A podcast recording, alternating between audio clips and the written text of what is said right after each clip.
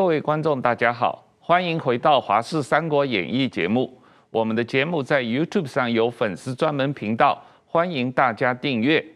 俄乌战争爆发以后，俄罗斯和中国的关系是不是更紧密了？俄罗斯和中国是不是形成了一个专制轴心同盟，和来和自由民主阵营对抗？全世界是不是有一个新冷战的格局？今天我们特意请了黄志胜老师来跟大家分析这种情况。呃，黄志胜你好。是主持人好，各位观众朋友大家好，石板先生好，大家好。我们先看一段新闻片。G20 外长会议七月八日在印尼巴厘岛登场，中俄举行场边会谈。俄罗斯外长拉夫罗夫与中国外长王毅双方就乌俄局势交换意见。不止如此，俄罗斯最近几个月还找中国联手派军机军舰绕行日本列岛，引起日方紧张。七月初，俄国舰艇甚至在花莲外海出没，不难看出象征威权阵营的中俄以及代表民主的美日两大集团较劲浮上台面。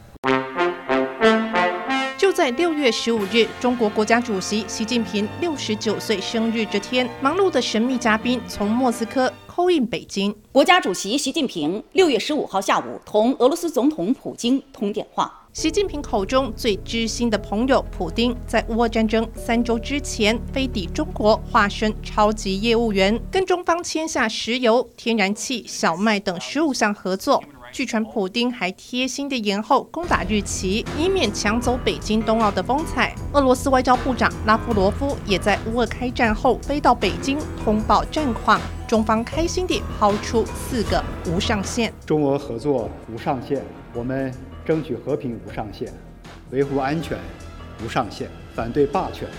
无上限。俄罗斯被逐出 SWIFT，中国就端出人民币跨境支付系统，双方经贸密切。光是去年，中俄贸易就成长百分之三十六，达一千四百七十亿美元，相当于四点二兆台币。有分析指出，中国未来的终极目标是透过人民币主宰俄罗斯的经济，进而让大哥沦为小弟。只能说，外交上没有永远的朋友，只有永远的利益。黄志胜，我们来看一下啊，这个呃，俄乌战争呃发生以后，呃，你认为世界上已经形成了一场新冷战的格局，这样的新冷战的开启，也就是俄罗斯跟中国的强人专制的轴心来对抗美欧英国啊、亚太的这个日本、澳洲的这样的一个西方民主阵营，这种新冷战跟旧冷战有什么不同？俄乌战争与新冷战的关系，是不是类似韩战与旧冷战的关系呢？是我从后面刚刚这个汪浩大哥所问的问题谈谈回来哈，确实，俄乌战争之后，很多人在探讨说，是不是一个新的世界格局跟新冷战的关系成型哦？您刚刚提到说，俄乌战争跟新冷战比拟当时韩战跟旧冷战，这个比拟我觉得是非常非常的有趣的。为什么这么说哈？因为其实冷战思维基本上应该是一九四六、一九四七，从这个丘吉尔的这个呃铁幕演说开始，在欧洲它形成一个冷战的战场。可是，在亚洲，其实我们都知道，其实当时国共内战一路下来，嗯，并没有特别针对中国共产党哦，想要去进行围堵。一直到什么时候，美国或西方整个思维转变，韩战，韩战之后，你会看到说，美国重新思考，他把。中苏当时苏联认定是基本上就是一个共产集团的这个扩张的轴心，而在这个情况之下，在韩战之后，极力的在第一岛链进行所谓的围堵。这个围堵当然的后面是剑指苏联，但是前面第一线当然是中国的问题。所以韩战让美国整个管转变了对于冷战思维，从欧洲扩伸到亚洲这样子的一个概念。那同样的状况哦，其实我们看到这几年一直有在讨论所谓新冷战，是讨论中国跟美国之间是不是有所谓新冷战的出现。可是乌克兰战争之后的结果是，你让呃本来在亚洲所形成的这种抗中或围堵的这样子的一个沿线，呃，也同样的延伸回去到欧洲。你欧盟也好。呃这个北约也好哦，很罕见的这个团结，这是近十几十一二十年来所罕见的一个状况。而这样子的团结跟抗俄的一个情况，其实那个在凝聚，而且因为俄乌战争当中中俄关系，这个我们后面可以再谈中俄关系的这种所谓的同盟化或者是这种的伙伴化的关系，让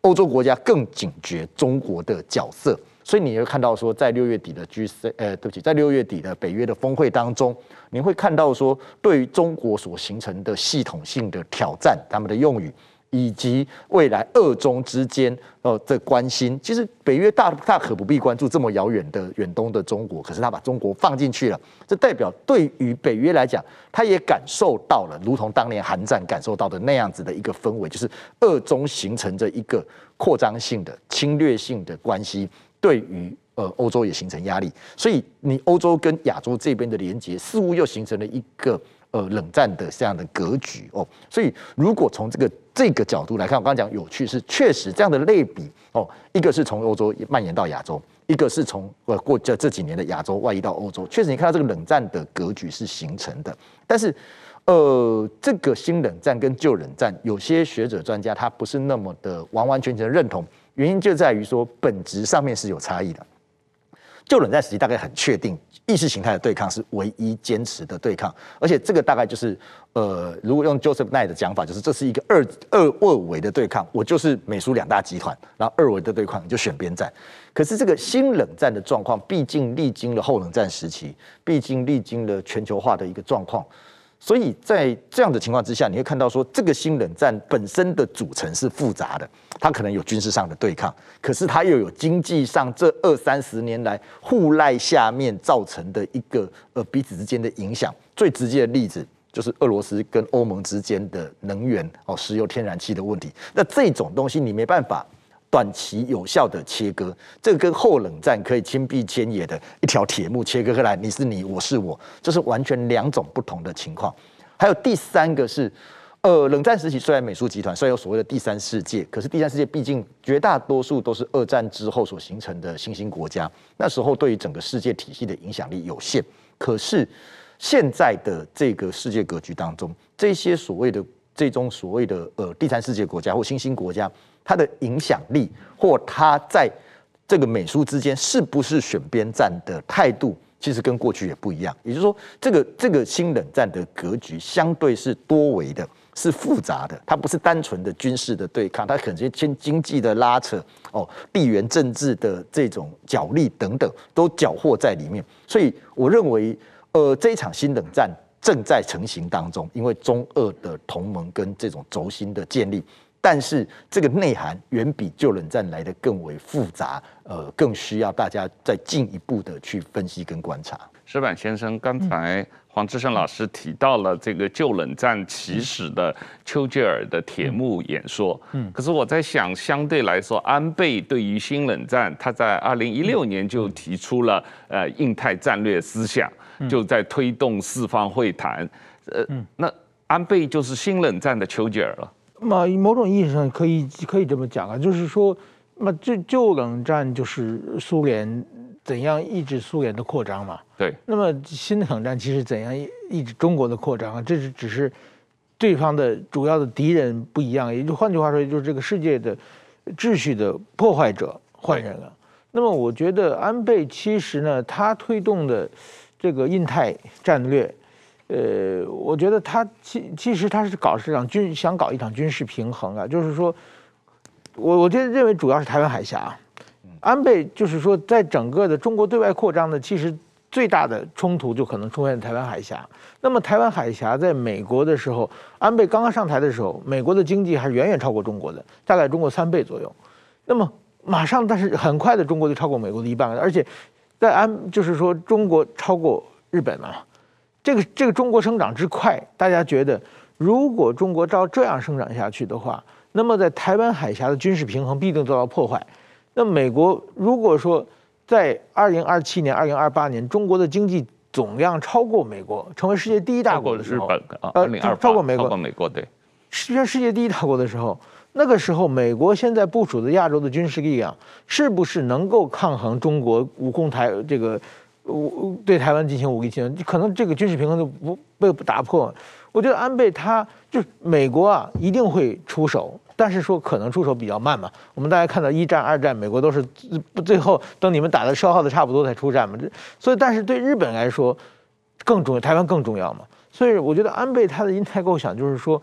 那既然美国可能力量不够了，那么日本一个是我自己修改宪法，一个是我把澳大利亚、印度把大家都拉来。我们凑在一起，甚至后来把什么法国、英国、德国、欧洲的也开过来嘛，凑在一起，我们共同的关注台湾海峡，然后呢，这个时候呢，我们的就是自由世界的军事力量就再次能够压倒中国嘛，中国就再次不敢轻轻举妄动嘛，至少可以争取个十年、二十年的时间。我觉得安倍他在这个印太构想，其实主要原因就是说要把台湾海峡这个军事平衡，要就是说不能。破坏就是一定要保卫、保维持自由社会占有绝对优势的这么一个状况。所以说，我觉得安倍虽然被刺了，但是他这种想法，经过他这么多年努力，已经渗透在大家了。比如安倍，其实川普本来是国际政治没什么概念的嘛，大部分是安倍跟他说的，川普听了。然后呢，川普虽然拜登什么都跟川普是格格不入的，很多政策不一样，但是拜登这方面也继承了。基本上这个川普的想法，那么现在日本岸田首相其实跟安倍比起来也是安倍比起来也是在日本安倍属于鹰派，岸田属于鸽派嘛。但是这个鸽派他也基本继承了这个安倍的这个路线，所以我觉得安倍的路线基本上通过他这么多的努力，已经渐渐形成了，就是这个印太小北约，这这个其实呢就是防止中国的呃叫也是东扩嘛。这这点我觉得是蛮有意思的。对，所以这个类比我觉得也是。有可能有道理的，嗯、就是相当于丘吉尔一九四六年的对于铁幕演讲，对，对于旧冷战的促成，安倍对于印太战略的推动，嗯、对于新冷战的促成，可能也是一个比较关键的人物嘛。是，没有错。那我们再多谈一句日本的啊，嗯、这个虽然呃，我们讲的中俄的轴心现在还不会直接对日本发动军事攻击，但是。这个当中国对台湾施军事施压的时候，俄罗斯在日本北方就有可能有相关的军事动作，那么就使得日本必须同时顾及南方和北方的两边的压力。这个呃，我们过去一年多有碰到这种情况，中俄军。舰联合绕日本周边巡逻嘛啊，那么或者说是中俄军机都在日本的周边有一些动静，侵侵入日本的这个航空识别区这样的情况，这个对于呃日本在东海或者是台海维持这个和平稳定的这个压力是怎么样的？是没有错，其实这个分两个部分来看。第一个就是说，呃，近期来看哈，其实从去年啊，去年应该是十月吧，就是中俄有舰队联合通过这个金青海峡嘛，哈，那有这样子的一个动作出现，那其实一部分也展现出了中俄在远东地区，特别在对于日本哦，或者是北日本海这个地方，呃，共同的的一个压力，或者是一个部分。那但是更明确的，应该就是今年六月份，大概就是香格里拉会议前后啦。然后这个演习这段时间，中俄的对于在日本，刚刚您提到的环绕日本一周的一个做法，甚至有中俄的军机在跨的前后共同在飞越这个宫古海峡等等的作为等等之类的哈。那这一些做法，在我看来，其实呃两个部分要去探讨，一个是。这些事情到六月份才陆陆续续出现，我觉得是中国哦，对于在俄乌战争这段时间延长之后，俄罗斯的整个的角色的重新的判断。我相信你如果同样的事情你发生在三月四月，中国是完全不敢轻举妄动，不要讲说想要跟俄罗斯呃联合进行这种所谓军事上的动的演习，他可能连跟支持俄罗斯一体话一句话可能都不敢讲哦。可是当你这个俄乌战事延长的时候，呃，我觉得北京看到了俄罗斯可能在这场俄乌战争当中不是取得胜利，而是刚刚我们所提到的，就是中俄形成同盟关系来共同对方西方压力的一个可能性。哦，这个我们后面可能有机会可以谈到，就是他看到了这个俄罗斯在能源、在粮食上面，或者在这个呃大国的基础上面，它能够足以跟西方进行更长久的抗衡。这是北京所需要的。那当有这个出现的时候，那六月十五号那一通普丁跟习近平的通电，我觉得是非常关键的。这代表着双方重新确立从二月二十四号到六月十五号这段之间模糊的关系，而这个东西的重新确立，进一步就是那我中俄之间未来要怎么样共同面对刚刚我们所提到的西方的新冷战的围堵跟压力。日本是一个很好的缺口，因为欧洲这边因为有乌克兰的问题嘛，所以暂时也不能进入到，而且中国你也这个鞭长莫及嘛，在日本这边是一个很好的，对于中国跟俄罗斯来讲都是一个很好宣示的标的哦。第一，你美化的印太同盟；第二，你日本也积极的在乌克兰的议题上面去做表态，甚至积极的参与所谓的北约的相关的议题哦，所以。中俄在这个地方上面的一些动作，其实你从从俄乌延伸来看，其实我觉得刚刚讲，这就是一个我们前面讲新冷战的一个对抗的标志，而只是他选择了日本作为这个起手式，这是第一个部分。那第二部分，你从日本这个角度再延伸到两个，不管是东海还有台海，我觉得当然了哦，那矢板先生可能有更更细腻的观察，可是在我看来，我觉得这给日本非常非常大的压力，因为。呃，为什么会讲台湾有事，日本有事？哦，或者是台湾有事，日本有事，美日有事？一个很大的根本的论述就是，当今天中共要武力犯台的时候，它最重要的是后面的这个呃反反介入跟区域拒止，而反介入跟区域拒止的主要对象当然是美国，以及在呃可能在后面协防美国的日本。那如果以单纯以中国的力量，你要在西太平洋这一部分要挡住冲绳，要挡住呃美军跟日军的话。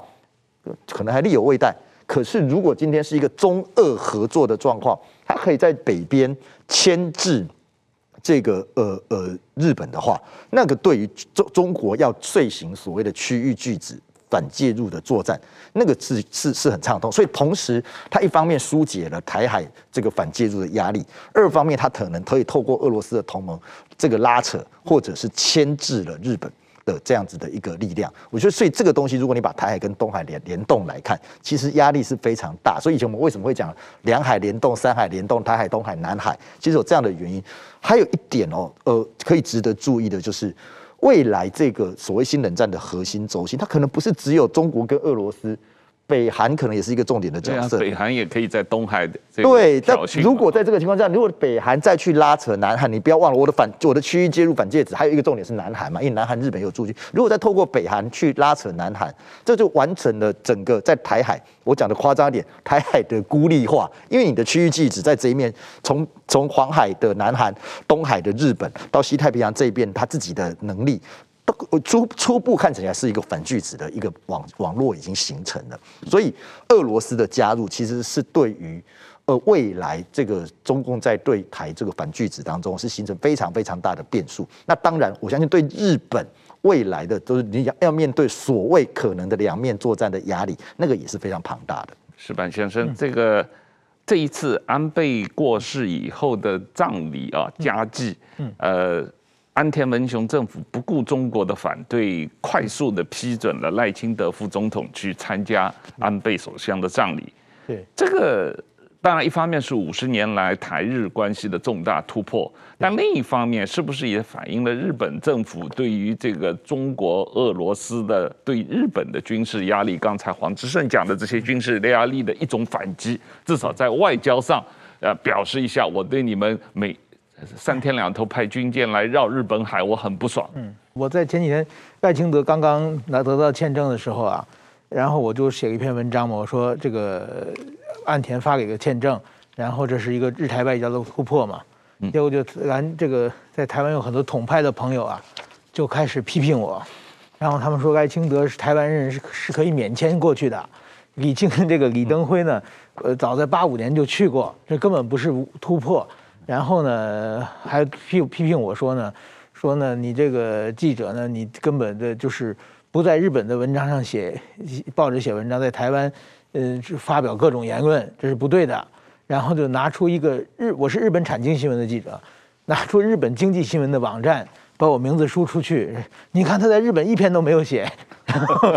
我觉得很搞笑。这是一个蛮蛮大的一个优秀，我就觉得这这些人他们要批评人，也要把字先看清楚啊。那根本不是，我不是服务在日本经济。如果在日本产经新闻的这输我的名字的话，会有很很多的。我基本上就是说来台湾以后，呃，每每个星期都写写几篇啊。那么。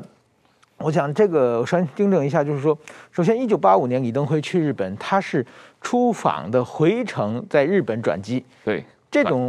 这种跟访问是完全不是一个概念的。嗯、这个是完全是，就是说，日本政府这是转转机属于人人道，他的访问的目的目的地不是日本嘛？对。呃，当然这也是一个外交的博弈嘛。所以，但是这跟这次赖清德专程去日本，他的去日本从日本回来。专程访问目的为目的完全是两个。另外一个呢，台湾人去日本的话，现在今天有疫情的关系，任何台湾人去日本都需要申申请签证的。这个不可能，蔡英文那个赖清德拿着这个一张护照、一本护照当观光客去的，所以一定日本政府要批批准签证。现现在是这这个规矩。然后呢，还有一个呢，呃，有人说像岸田首相不可能，他他又不负责发签证，怎么可能是他签字、他盖章呢？日台湾的要人去日本，都是最高的，因为这个是最高的外交问题嘛，都是由日本首相做最后判断的。现在已经外交解密很多东西是，两千年台湾的李宗李登辉前总统当时已经退任了，退任要求日本去要去去日本做做手术嘛，嗯，当时的是森喜朗首相，然后那个外相是河野河野洋平河野洋平。河野外相是亲中派嘛，就说你要发签证，我就辞职。最后森喜朗顶着很大的压力，森喜朗批准李登辉的宪政，然后整个内阁就垮掉，然后森喜朗就自己辞职了，内阁总辞职。就是说，当然说也有别的问题啊，就是那孙启刚辞职和复述问题，其中有一个原因导火的就是李登辉的这个签证问题。所以孙启刚是首昨天，这个当时是总理，但是说日本日台湾的政要的签证一定是安安田文雄批的，安这这个林方正是绝对他不敢批的，他承担不了这么大的外外交风险。所以说总体来说，这个这场爱清让爱清德去安倍吊唁是日本的怎么说呢？打了一个外交闪电战，我觉得，就是说完全是中国在措手不及嘛。是不，所有的媒体都不知道，我们都不知道。台湾的媒体还在庆城街的交流协会前面等着赖清德出现嘛？因为按日程他是当天去这个日本交日台交流协会去献花嘛。结果一看他不来，突然间发现他出现在东京街头嘛。所以有点像一九七一年基辛格在。巴基斯坦拉肚子，然后他人已经跑到北京了。嗯，对对对，所以所以说这这这个就是说，制产权等，然后中国等中国反应过来的话，赖清德已经回来了嘛。是。那么我觉得这次签证它有几个突破了。第一呢，一下子访问日本突破到了副副副总统级嘛，副副国家元首级嘛。那么以后部长级、副部长级，包括院长级、副院长级访日，当然也有问也有困难，但是说。就好办得多了嘛，因为副总统都去过了嘛。另外一个，开启个私人模式去日本的嘛，嗯，我们可以私人身份去嘛，嗯，那以后如果说环境再好一点，我们蔡总统也可以以私人身份去嘛，是对不对？日本经常搞，日本那个首相去参拜靖国神社也常说，我是以私人身份参拜的嘛。这这这种外交是一个可以控控这个手段嘛。另外一个就是安田文雄，他这次得罪中国，中国后来也反弹很强烈了嘛，嗯。就是逼得他跟中国没办法修复关系了，嗯，这是一个关系。但是我觉得有一点要观察的话，就是说大概秋天的时候，日本可能要办一场安倍晋三的国葬，嗯，但是说这个还日本政府还没有决定，嗯，就是日本的葬礼分很多层级，有国国葬、国民葬，有这呃叫内阁葬和这个什么国会联合葬，还有什么自民党葬，就是各种各样的级别。反正反正秋天会有一个呃葬礼葬礼。如果说升到国葬或者国民葬的党，会有很多外国政要来吊唁啊。嗯，这个时候台湾什么人能能够去？这是正式的外交的场合嘛？嗯，这个我觉得还是有一个外交的博弈的嘛。嗯，我觉得就是说，如果说什么事没有的话，可能就是陈建仁副总统、前副总统去的话，是一个大家可以就是是没有是现状嘛。嗯，但是如果能突破到，比如说像尤锡堃立法院长去，嗯，这就是一个外交上的突破嘛。这方面，我想今后台日之间或者加上中国各方的角力还是会再继续。嗯。黄之胜，我们回到这个新冷战的概念啊，呃呃，我们曾经你你曾经说过，如果中国、俄罗斯加伊朗这三个欧亚大陆国家跟周边的那些支持中俄的小国家连在一起，包括北韩、包括巴基斯坦，还有中亚的很多俄罗斯的友友好国家加在一起，成立了这样一个呃陆权的轴心是。来对抗这个北约、美国、日本、澳大利亚，甚至台湾这样一个海权的呃呃连线，这样的一个局面，呃，就是一种新冷战的地缘政治关系。可是拜登总统一再否认美中是一个新冷战的局面，你认为拜登总统是错的吗？呃，应该这样讲哈，就说拜登也好，或者是甚至布林肯也好，他其实他们都其实都不止一次讲说美中关系，要强调他讲的是美中之间，不是新冷战的关系。那其实你也知道说，拜登呃几次跟这个中国之间的互动哦，他谈到就是。合作呃，对抗合作竞争啊，三三三分法嘛，哦，所以他一直强调说，跟中国之间不是单纯的对战关系。那既然不是单纯的对抗关系，他就认为说，呃，跟这个所谓呃美国跟过去跟苏联的这种纯然全面性的对抗，老死不相往来的这种决绝，基本上是截然不同的。那美中之间有对抗，有竞争，有合作。哦，那所以他们认为这不是新冷战，我觉得这是在美中这样的逻辑之下，而且呃，在呃这个拜登认为说他没有，他不止不只是强调说美国没有要改变中国的体制哦这样的情况，所以他认为这个把它与旧冷战来做比拟是是不不是不合适的。可是我们现在看到的第一个是一个以中俄这两个意识形态相同，然后。呃，这种侵略野心相同的国家做的连结，然后周边我我认为伊朗、哦北韩、呃巴基斯坦这些所谓的中型或小型的附庸国家是会加入进来。其实这这用我们白话来讲，就是以前所谓的邪恶轴心嘛。哦，这样的国家连接起来，它其实你会注意到，它其实就是横跨从东亚、中国、中亚一路到这个东欧这个区前缘的区块，它其实横跨欧亚大陆的一个很大很大的区块，而这样的区块。其实它所要进行对抗的，其实就是刚刚我们提到的西边的北约，东边的这个跨的这样子的一个整体的状况。那你这个对抗，它不是意识形态的对抗，它是地缘政治的对抗。所以我们会说，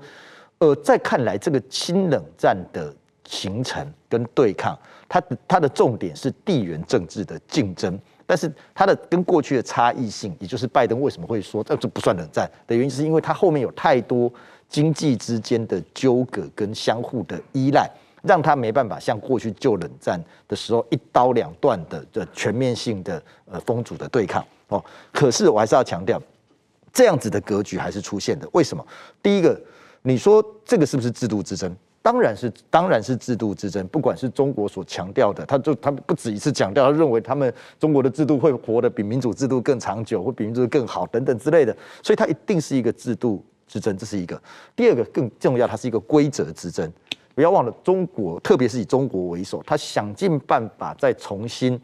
打破过去长期以来维斯巴利亚以来的整个西方世界的国际政治的游戏规则。哦，他要以中国为主去制定自己的规则。本来可能玩不起来，可是现在俄罗斯进来了。哦，那可能这些这些所谓的呃伊朗啦、北韩啦、巴基斯坦这些国家陆陆续续进来，甚至如果中国虽然我虽然不看好啦，因为它的经济问题其实很严重，可是如果中国在行有余力的时候，把一些“一带一路”国家再纳进来的时候，你在一些国际的经贸规则上面、国际政治的规则上面，它是有自己跟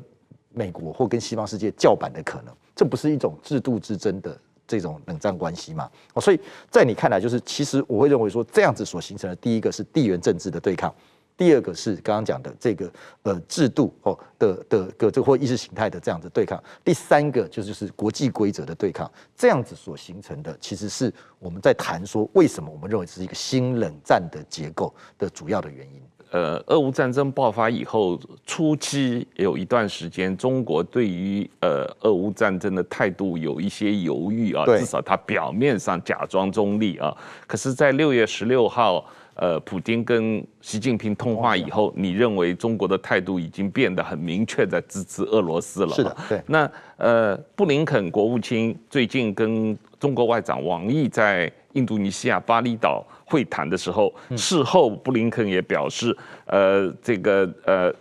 他在会谈中向王毅呃呃表示，这个中国选择与俄罗斯站在一起，这个美国是非常。啊，恼火或者关心的啊，但是似乎美国还没有发现北京协助俄罗斯逃避西方制裁或者向俄罗斯提供军事援助的具体的证据。嗯嗯，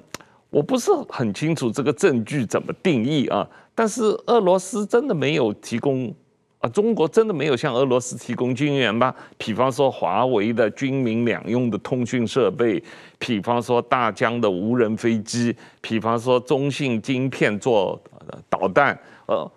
俄罗斯又不生产芯片，它可能都要从中国买。对，呃，那在这种情况下面，俄罗斯的导弹怎么飞起来的？当然是中国援助的了。嗯，呃，这里面有几个层次哦。嗯。第一个层次就是所谓的美国所认定的中国提供俄罗斯的军事援助，而精准来讲，中国政府提供俄罗斯的军事援助，这个其实从三月份第一次这个拜登跟习近平通完电话之后，然后其实美国官方哦三不五时，我印象中至少三四次，就是包括布林肯三四次出来三四次出来讲说，呃，我们没有发现这个中国政府有援助军军军事援助俄罗斯的迹象。呃，坦率着说了，我我我自己的看法，最新的一次是六月底，六月二十九号，呃，美国公布了五家中国的企业提供给俄罗斯所谓的军事上相关的这些物资，哦，制裁的五家。可是，呃，美国还是出来讲，哦，没有，这是针对中国企业，不是中国政府，我们没有证据证明这是中国政府所指使的。我边讲边笑的原因是因为，谁都知道中国企业。呃，或特别是国有企业，它如果要提供军工企业，对，特别是军工，这这种东西你不是任何企业都可以有的。你要提供给俄罗斯，你说中国政府不知道、不同意，可能吗？哦，这个时候我会边讲边觉得，我觉得美国在这个部分呢，有一点，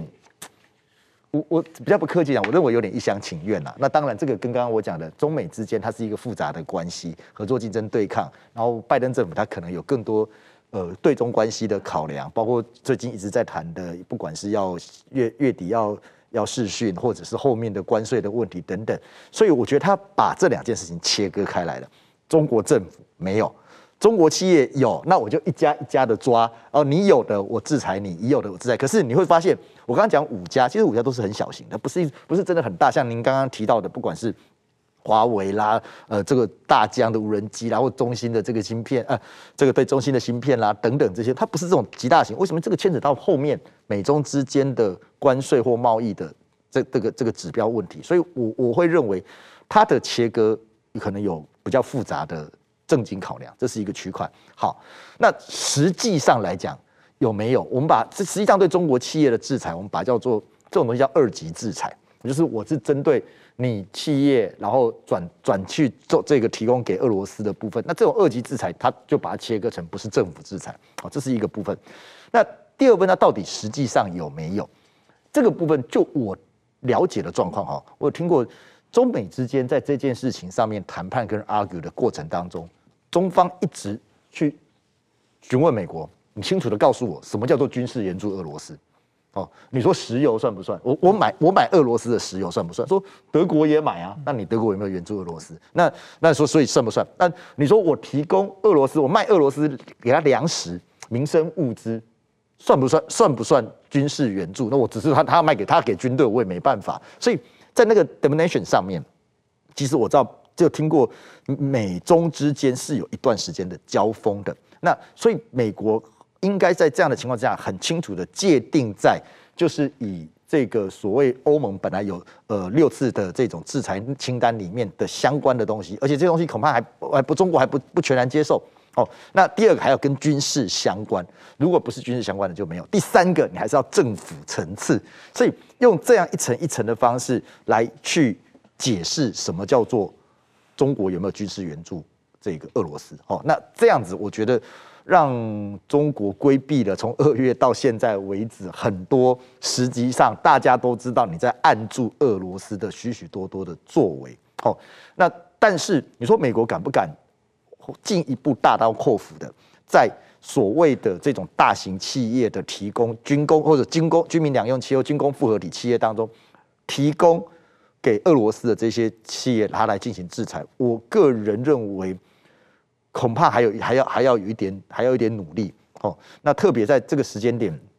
看起来美中之间它要有一些谈判的过程。所以你刚您刚刚提到的这些东西，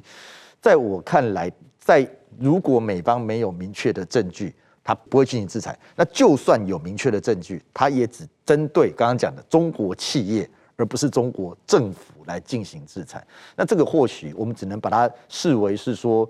呃，美国在这次。这个俄乌战争当中哦，跟中国之间的一个拉扯谈判的一个一个技术吧，maybe 是这个样子。石板先生，有个新的消息啊，这两天呃，俄罗斯政府正式承认他的那个卢甘斯克和顿内斯克派了大使馆啊去这两个国家承认他们的独立，嗯，然后北韩。啊，跟上也说正式承认这两个国家的独立啊，要派大使去。那所以乌克兰马上反击，说我跟北韩断交啊，这个乌克兰跟北韩断交。那如果中国马上也去成立顿内斯克和卢甘斯克的话，是不是乌克兰就要跟台湾建交了？但是我认为中国不会承认啊，我我觉得中国是搞奸计划了。刚才我听这个王王教授讲的这些东西，我突然想到什么呢？我想是中国现在就是过去他是会养这种，就是怎么打手的这种概念啊，就是我我觉得这就非常像北韩嘛。北韩就是说他也提供军事武器，也提供资资源，全世界制裁的，他好像又制裁又不制裁，然后偷偷的水面下做了很多小事情，但是说呢。我过去有采访过中中国和北韩的关系啊，但是北韩人对中国意见也很大，就是说你不是真帮我，就是我快饿死的时候你给我块面包，然后呢你绝对不让我吃饱，然后就是这种，然后呢你让我处于半饥饿状态，好给你做事。这种俄罗斯我觉得刚开始俄罗斯其实很强大的，这俄乌战争之前啊，俄罗斯跟中国其实也是矛盾很多的了。就包括这这个今年的一月的哈萨克斯坦的政变嘛，嗯，这中国俄罗斯的态度也也不太一样。俄罗斯完全控制局面之后，中国心里也很不爽嘛。但是说后来等于俄罗斯打了乌俄乌战争打了很长时间，现在我觉得俄罗斯已经打残了，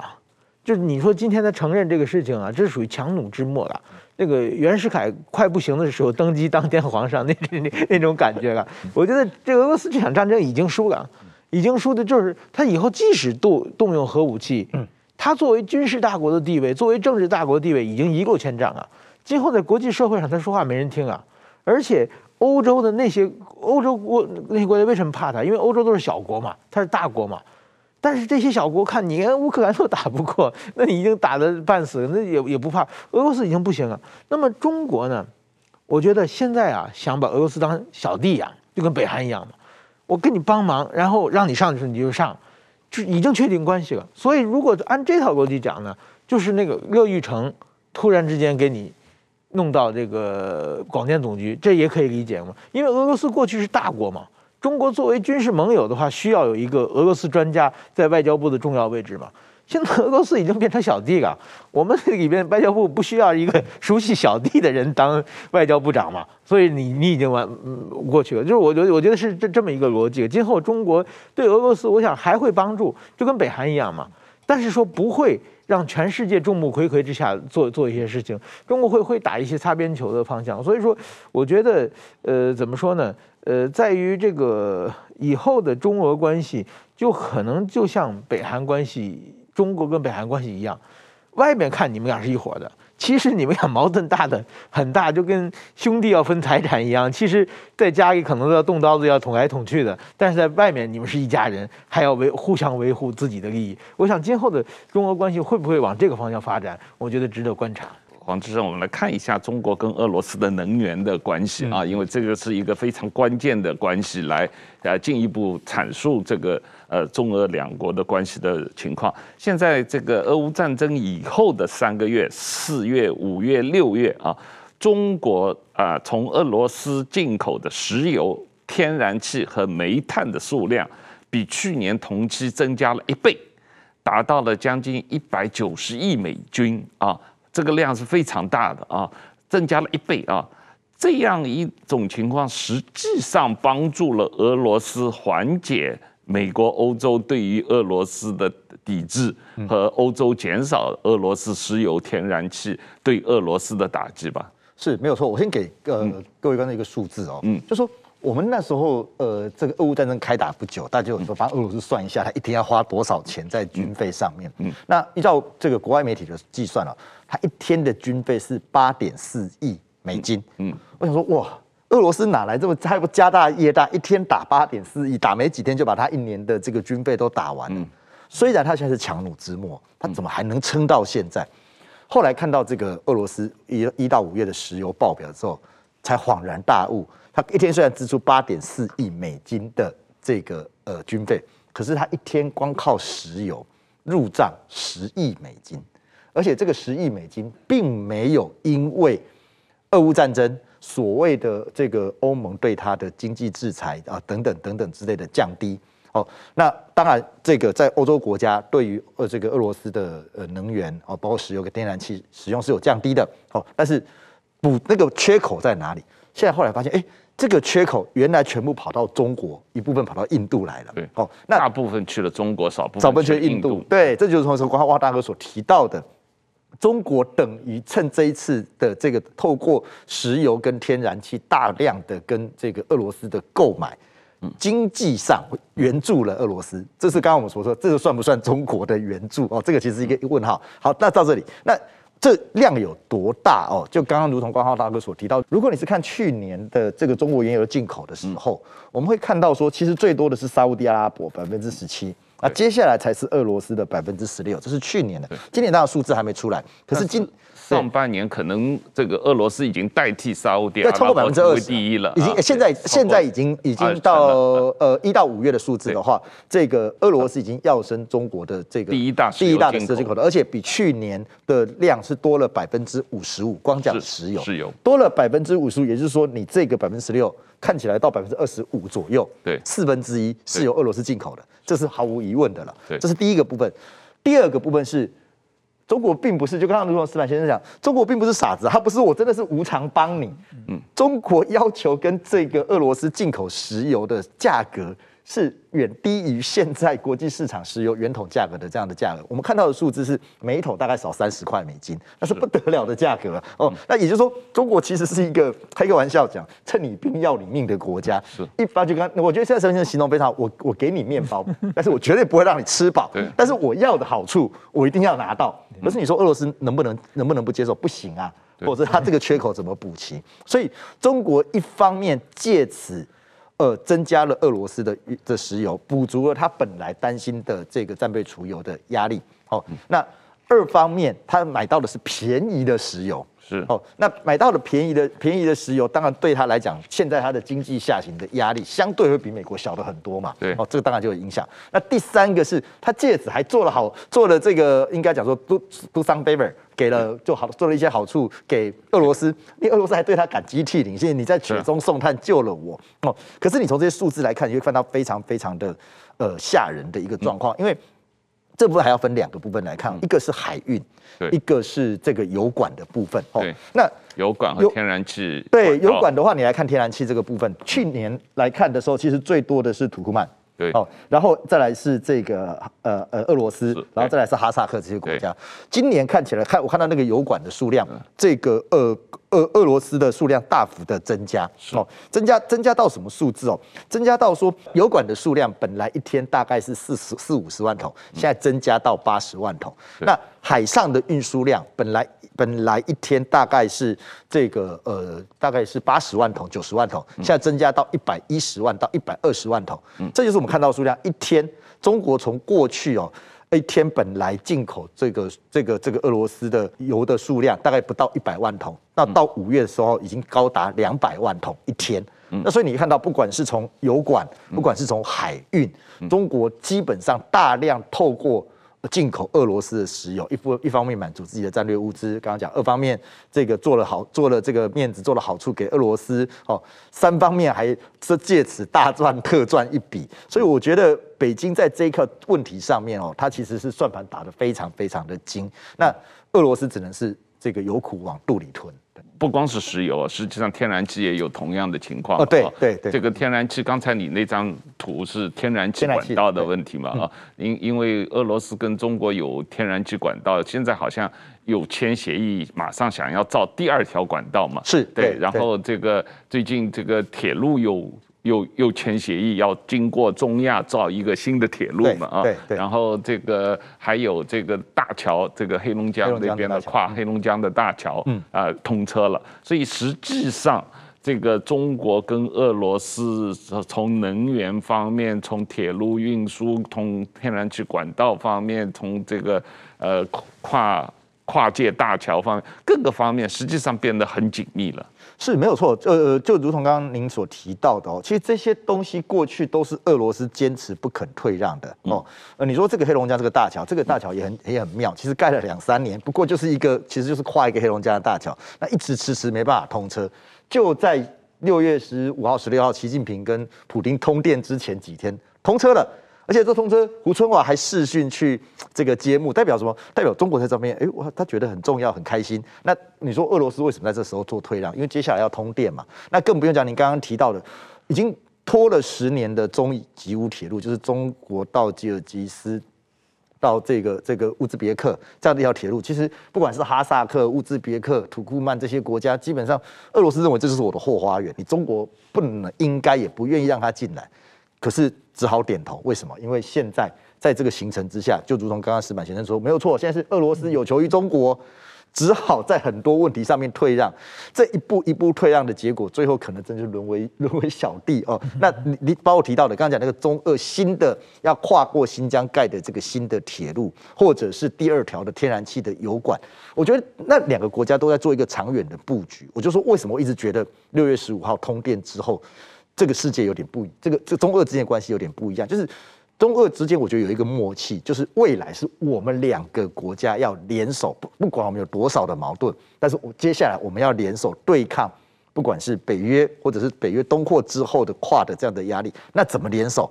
最重要的是，我们要紧密结合在一起，在能源、在交通、在各式各样的经济的上面，要有更紧密的结合。所以你会看到，以前俄罗斯或普丁不愿意点头的一切的项目，你会看到一个一个一个浮上水面。这个东西当然对中国来讲，呃的，我我说我个人认为，从客观来看，对中国来讲帮助是大的。石油不用制于不用受制于美美国或西方国家哦，你的通你的通道海上通道不用受制于马六甲，不用受制于这个。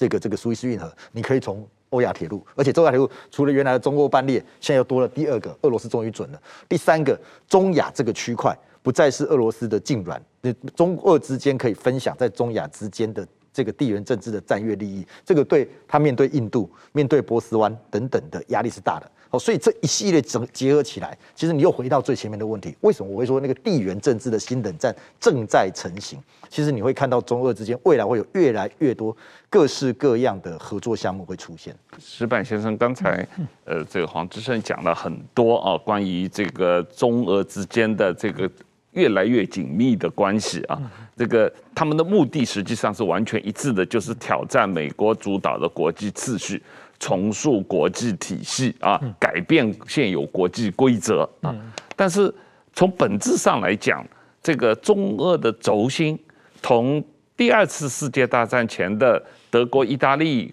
日本的这个轴心国的这个轴心，有没有什么不同？在我看来，唯一不同似乎是他们还没有正式签订军事同盟条约。除了没有签订正式的军事同盟条约，几乎这个中国跟俄罗斯的关系跟当年意大利跟德国的关系几乎是一样了。这个俄罗斯是小弟，是意大利；这个中国是德国法西斯啊。不，其实我们觉得有很多看法的概念。有一种看法是，就是全世界有两种这个权扩张，一种叫陆权国家，就海权国家嘛。那么其实一战、二战，特别是二战，就是。就是陆权国家和海权国家是陆权国家要扩张，要争夺你的资源，掠夺你的人口，要把你的生产力拿过来以后，我扩展，然后我再继续扩张，这属于陆权国家的想法。海权国家呢，是我要做贸易。我把你港口打开，你让我做贸易，OK，我而且我做贸易跟你公平公平贸易，一手钱一手货，我也我也不强取豪夺，这是海权国家，所以海权国家长期竞争，海权国家会强强烈，比比较大。那个日本啊，大家都以为日本是海洋国家，但是它绝不是海权国家，它是海洋上坐着船的陆权国家。它其实日本古代还都是战场，陆日本过去为什么失败？它也是不停的扩张嘛，它扩张，它想。占一口一块地的话，它就想变成自己的领土。过去比如说台湾啊、满洲啊，都是这样的嘛。但但是你扩陆权国家扩张到一定程度的话，你就撑不下去了。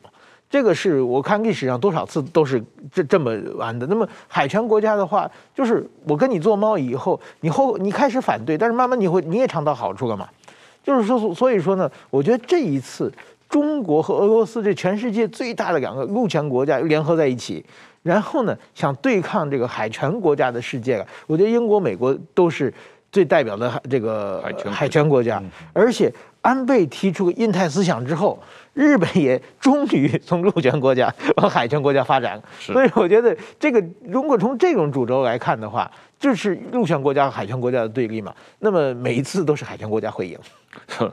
哇！但是这个陆权国家中国跟俄罗斯的结合，它的这个邪恶轴心，如果中国对台湾发动战争的时候，俄罗斯可能是什么角色？就如同刚刚我们提到，是跟日本的问题是相对相对类似的哦。俄罗斯的角色，第一当然是扮演，如果在远东地区扮演区域跟反介质的呃区域拒区域拒止的这样子的一个重要的牵制对象。那牵制，对，它是在北边的部分，美国和日本的。对，那当然，它可能在欧洲部分，它也可能有一个压力。你你你让你让北约，或者说其实这几年，包括你说英国、法国、德国这些都陆陆续续来台海主张自由航行的，结果你可能都会你可能都会被限制住。俄罗斯在如果在台海的问题，我认为它牵制的角色。大于主攻的角色，但是俄罗斯还有一个很重要的角色，在这一次当中，就是给予中国的启示，就是如果中国发动对台动武，啊，应该精精准的讲法应该是，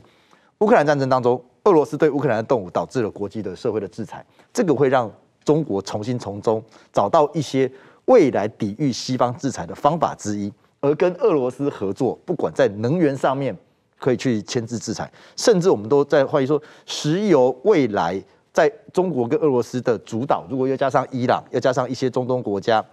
会不会这个在石油的这种货币的计算当中，我可能变成跳脱美元哦，让让中国在这个部分未来如果面对制裁的时候，他少缓口气。换言之，俄罗斯在这个部分还扮演着一个后勤的角色。如果我打的是一场。中长期的长期不是一个闪电战，而是一个像现在比较焦灼的战事的时候，我在能源上面，我在金融的体制上面，我在粮食的等等的问题上面，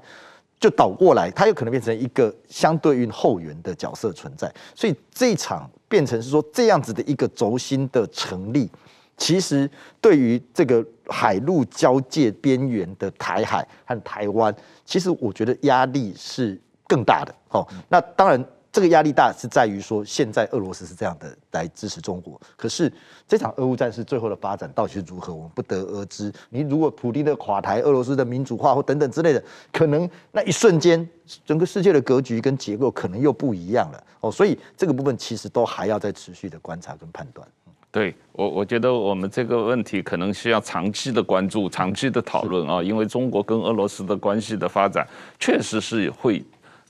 有一天会走向军事同盟啊，这个确实会对呃国际格局和国际秩序造成很巨大的影响。当然，另外一种可能就是北约支持乌克兰，至少在目前情况下，在乌克兰战争中能够打胜，把俄罗斯军队打残，那这个也许可以减少一点这个。俄国和中国的军事同盟对这个海权国家的压力啊，这是另外一个可能性的发展。不过我们可能要另外啊找机会来讨论这个事情。今天时间差不多了，那谢谢黄志胜老师，谢谢石板先生，谢谢大家。